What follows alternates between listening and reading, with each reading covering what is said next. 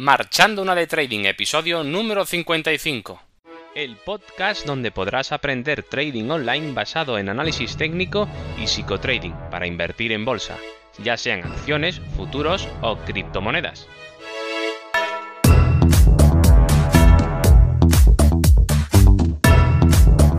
Hola, muy buenas. Comenzamos el episodio número 55 de este podcast y hoy continuamos con el ciclo teórico sobre mi sistema de trading para que comprendáis el indicador CTO-RSI que uso en mi propio sistema. Que bueno, es un RSI, lo único que le añado el CTO de curso Trading Online, las iniciales. Es un RSI adaptado, que ya veremos en este episodio de qué, en qué nos puede beneficiar y en qué nos puede ayudar, ¿vale? Pero antes de empezar, como siempre, para aquellos que no me conozcan, ya sabéis dónde encontrarme en cursotradingonline.com, la web donde puedes encontrar los cursos de trading online, psicotrading y análisis técnico para crear tu propio sistema de trading a través de videotutoriales guiados a tiempo real y todo lo que necesitas para perder el miedo a hacer trading desde casa. Y ahora, sin más espera ni demora, empiezo.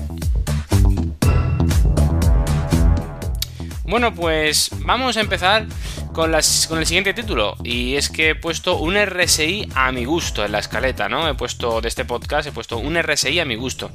Y sí, es un RSI modificado donde se le añade una media relacionada con el indicador MACD y ambas en una combinación concreta nos dan una información muy importante para mi sistema de trading, tal y como yo comprendo el mercado. Y bueno, también eh, deciros que el código fuente de programación de este indicador está libre para uso no comercial para todos los suscriptores del curso y sois libres de pasarlo a cualquier otro lenguaje de programación que use vuestra plataforma de trading favorita y que prefiráis usar. Eh, de todos modos, yo lo, lo tengo para programado para Ninja Trader, que es la plataforma con la que estudiamos en el curso. ¿Vale? Para que aquellos que tengan dudas, pues bueno, pues que sepáis que está programado y que el código eh, fuente está eh, totalmente libre, ¿vale? Para que vosotros lo paséis y hagáis con él lo que os dé la gana, ¿vale? Está incluido en el precio y todo. No hay ningún tipo de, de permanencia, ni os voy a hacer pagar todos los meses por alquiler, ni, ni nada de eso, ¿vale? Está todo, vosotros sois libres de hacer lo que queráis. Y bueno, pues vamos a ver este RSI llamado CTO-RSI, ¿no? en honor a Curso Trading Online. Un poco eh, esto... un poco, ¿cómo sería? Eh, narcisista, ¿no? Eso de ponerle el mismo nombre, ¿no? Pero bueno, como bueno, pues es el que uso, pues, pues si está eh, regulado al gusto, pues bueno, pues, pues le pongo ese nombre, ¿no? Y lo importante, ¿de qué, ¿de qué nos puede y de qué me sirve eh, este indicador? Bueno, pues nos informa de una cosa muy importante y es eh, nos va a decir si el mercado, ¿vale? En un momento concreto, en el momento presente, donde estamos visualizando el mercado y estamos buscando una posible entrada al mercado o salida, ¿por qué no? Pues nos está diciendo si el mercado está alcista o bajista, independientemente de lo que el precio diga. Esto, claro, esto hay que ponerlo entre unas comillas enormes porque evidentemente el precio, las velas, al final es el soberano, es el que dice, ¿no? ¿Qué más? Si a mí me dice el indicador que está corto, pero las velas suben, bueno, pues eh, evidentemente eh, aunque lo diga que yo si me pongo corto soy un estúpido porque está subiendo el precio sube y, voy a perder. Pero, ojo, cuidado al dato porque lo que sí nos está diciendo un indicador, en este caso el, el CTO-RSI, es que aquí algo que no cuadra. El precio no concuerda con el indicador, ¿vale? Y algo está sucediendo que están convergiendo eh, no, están siendo divergentes, mejor dicho, están eh, siendo divergentes una, lo que, el mensaje del precio con respecto al mensaje del indicador y entonces aquí hay una disonancia que no nos gusta y no nos lleva a la armonía de todo, de todas las piezas de puzzle. Por tanto, ojo, es una alarma que tenemos que tener en cuenta para tomar decisiones que es lo que siempre digo que hay que hacer en trading, tomar buenas decisiones, que es lo que se basa básicamente, ¿vale?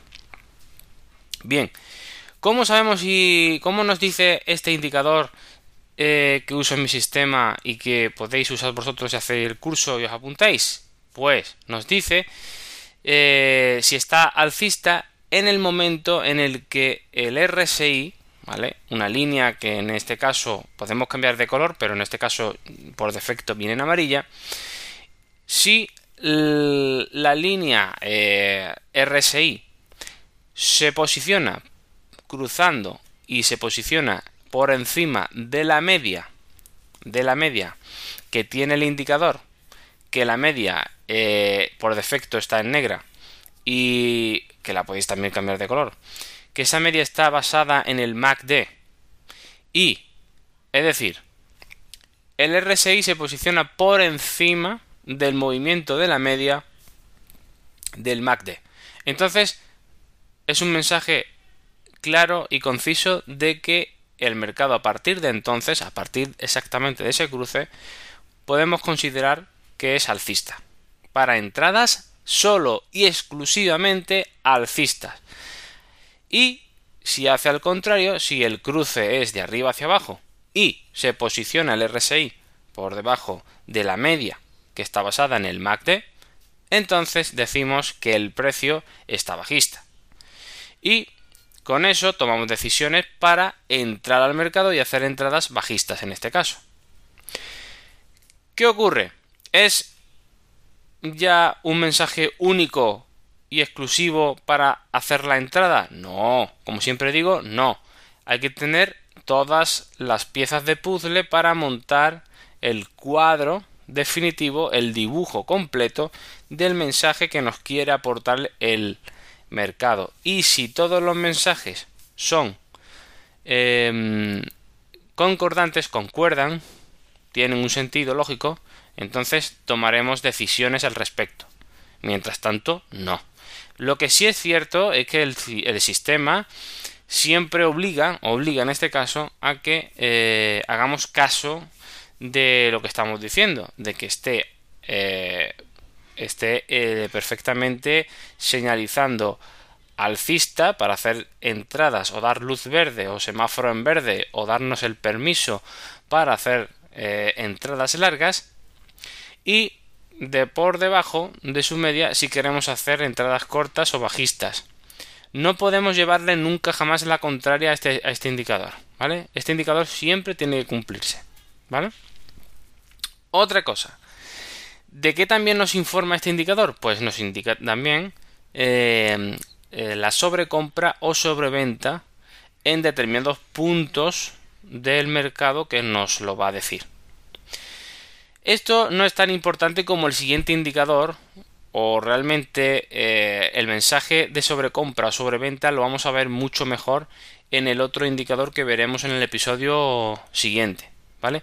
Pero también es cierto que esto no deja de ser un oscilador y también nos indica los puntos máximos y mínimos donde a partir de entonces el precio puede girarse y tanto a la baja para en momentos de por ejemplo de mm, sobrecompra y también en momentos de sobreventa pues alzar eh, poder empezar a subir en un momento impreciso del tiempo vale que no sabemos cuándo será vale porque el tema de la sobrecompra y la sobreventa lo vamos a ver en el episodio siguiente cómo eh, vamos a desmitificar todo el tema de la sobrecompra la sobreventa y vamos a darle un giro muy de 180 grados a esta información, ¿vale? Que es la que normalmente ronda por ahí por internet.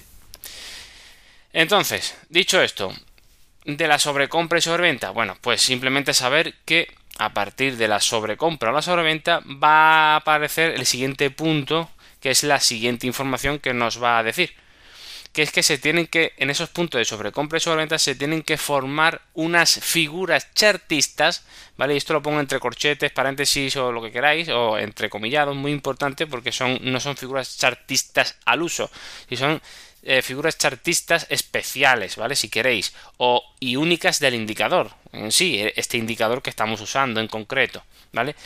Y bueno, pues en esas ese tipo de figuras chartistas, por llamarlo de alguna forma, van a ser unas figuras similares a M's, M's eh, de la letra M en mayúscula, y las W también, eh, escrita en mayúscula, que es como una M invertida, si lo pensamos, ¿vale? Y también otra especial muy importante que es eh, graciosamente la llamo diente de tiburón por una antigua alumna que bueno que le dije bueno ¿qué, nombre le podría poner yo a esta figura para que tú la entiendas y ah, pues tiene tiene parece como una alita de tiburón digo bueno pues, o dientecillo de tiburón bueno venga pues diente de tiburón y le pusimos esa. Bueno esto es una anécdota una tontería pero simplemente es para que le, le dejé ese nombre pues simplemente para que para que a nivel de a nivel de memoria, pues que se nos quede fácilmente el recuerdo, ¿no? Porque es tan absurdo, diente de tiburón. Bueno, ¿y por qué, no?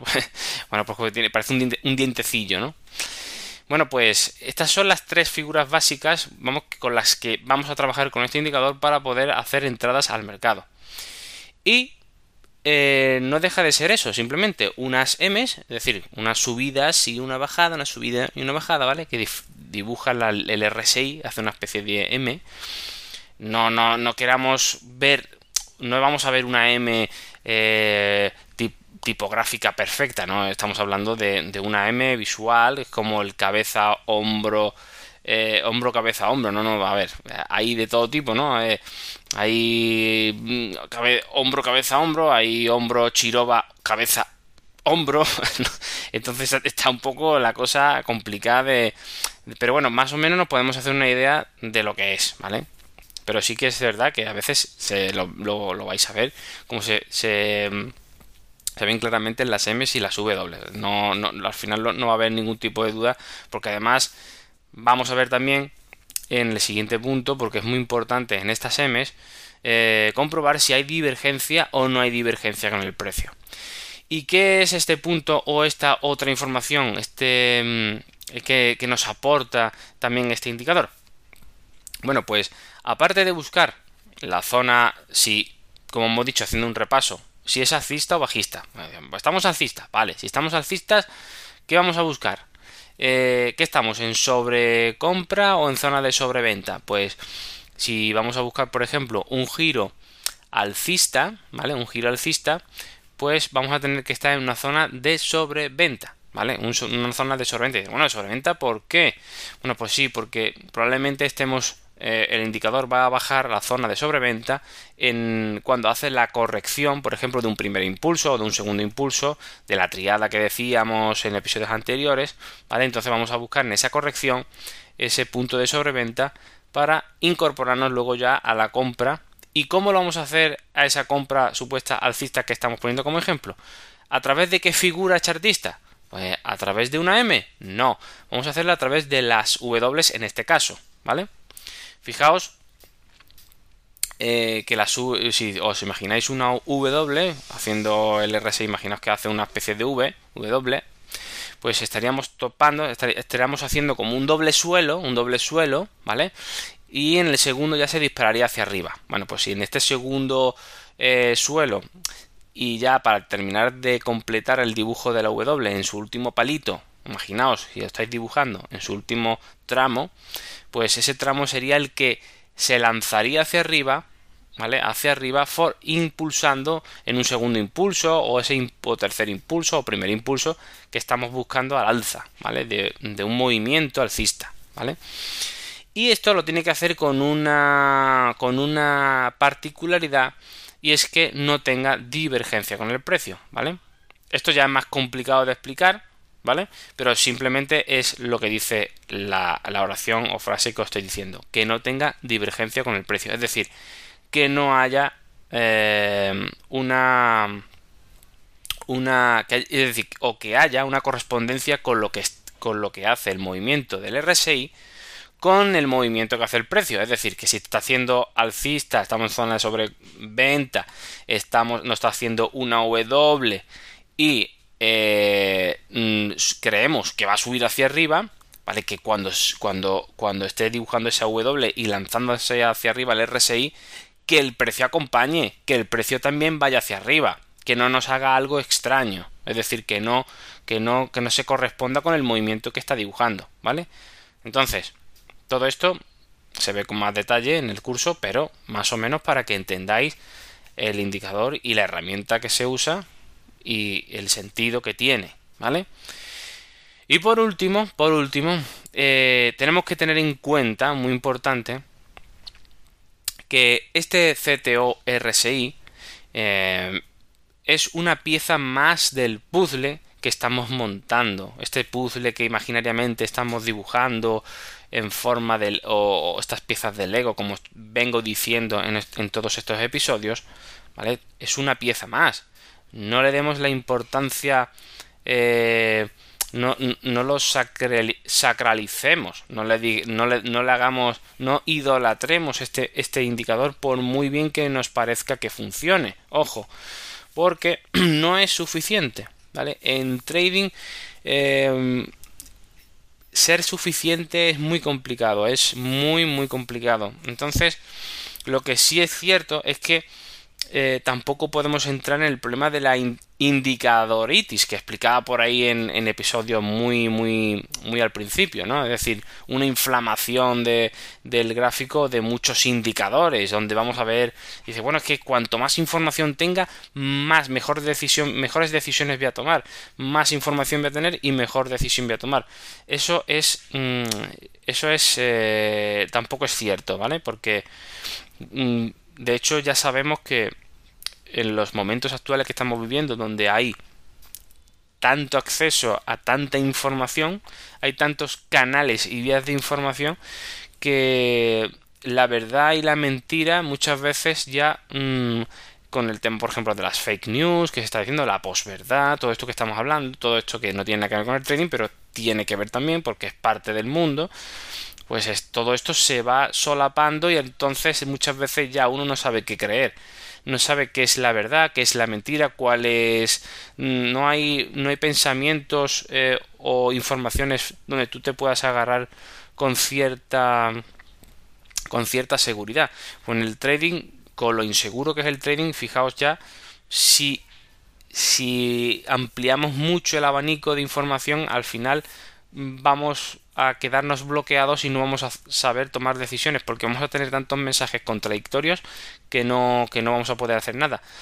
Por eso, mi sistema, de cierta manera, no, no digo que sea ni mejor, ni peor, ni que sea mm, lo mejor del mundo, ni, que, ni mucho menos, ni que sea el mío el número 10 de, de 20, ni que sea el ni tampoco sea el peor, no, simplemente hay que llegar a una cierta armonía, ¿vale? Tenemos que equilibrar, tenemos que equilibrar, eh, tampoco nos podemos ir a, ser minimalistas total, total, total, de que miro el precio y se acabó, como hay muchos por ahí que dicen, no, yo es que miro el precio y lo hago todo. Bueno, oye, pues maravilloso porque eres un genio y lo sabes, lo sabes hacer todo muy intuitivamente o lo sabes hacer, tienes una información espectacular o una visión espectacular, pero no es el caso del 99% de los mortales que somos normalitos de coeficiente intelectual medio, bajo, alto, ahí mediano.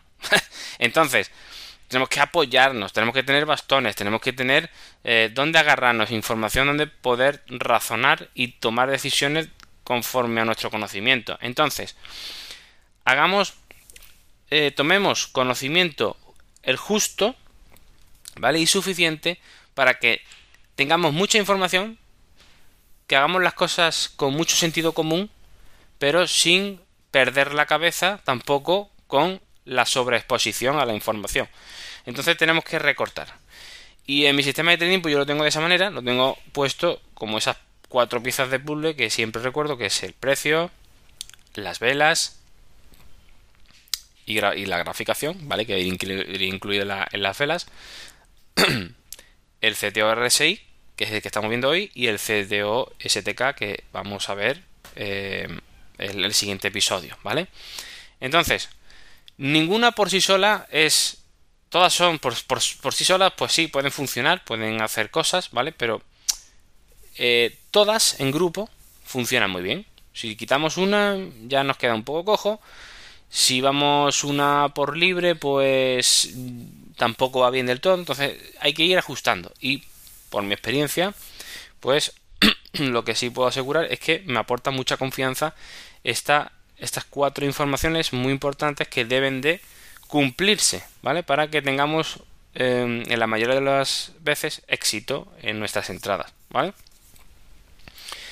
Entonces, dicho esto, no idolatrar ningún, ningún sistema, ningún gráfico, ningún indicador, ningún mercado, todo es cuestión de información y tener conocimiento, tener información, ¿vale?